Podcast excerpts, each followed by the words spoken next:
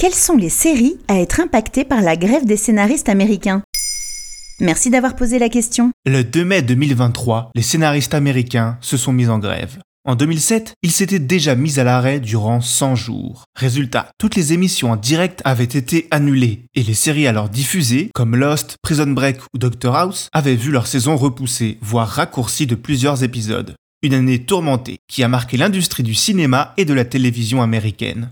Pourtant, depuis, la situation ne s'est guère améliorée. Pourquoi les scénaristes sont-ils en grève? Ce 2 mai 2023, lors des négociations salariales qui ont lieu tous les trois ans, l'Association des producteurs de cinéma et de télévision américaine, qui parle pour les studios majeurs américains comme Netflix, Disney+, Paramount, NBC Universal, etc., n'a pas désiré augmenter la rétribution des scénaristes, arguant un contexte de crise. Alors que l'explosion des services de SVOD a changé les règles du jeu, la production de films et de séries n'a jamais été aussi intense. On pourrait penser que c'est une période bénie pour les scénaristes, sont à la base de tout. Pourtant, ils n'ont jamais été aussi précaires.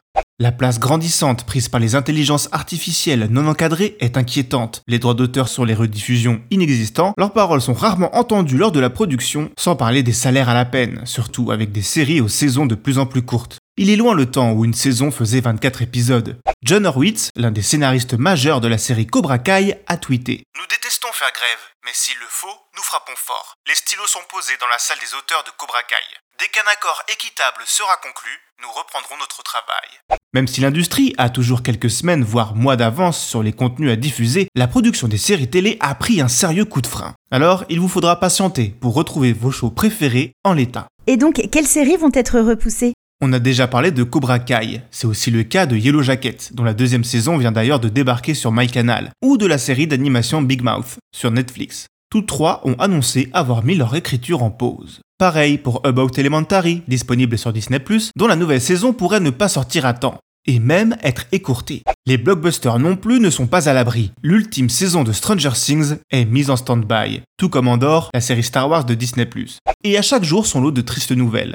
Cette dernière semaine de mai, ce sont les nouvelles saisons d'Euphoria et de Last of Us qui ont été repoussées à une date ultérieure. Même les séries ayant des tournages bouclés ou bien avancés connaissent des process difficiles. C'est-à-dire? C'est le cas de la nouvelle saison des Anneaux de Pouvoir, par exemple, désertée par ses propres producteurs exécutifs, Gilles Payne et Patrick McKay. Sans personne pour tenir la barre de cet immense chantier, les résultats risquent d'être visibles à l'écran. La grève est toujours en cours, les différents studios ne semblant pas décidés à céder aux demandes des manifestants. L'affaire reste donc à suivre au prochain épisode.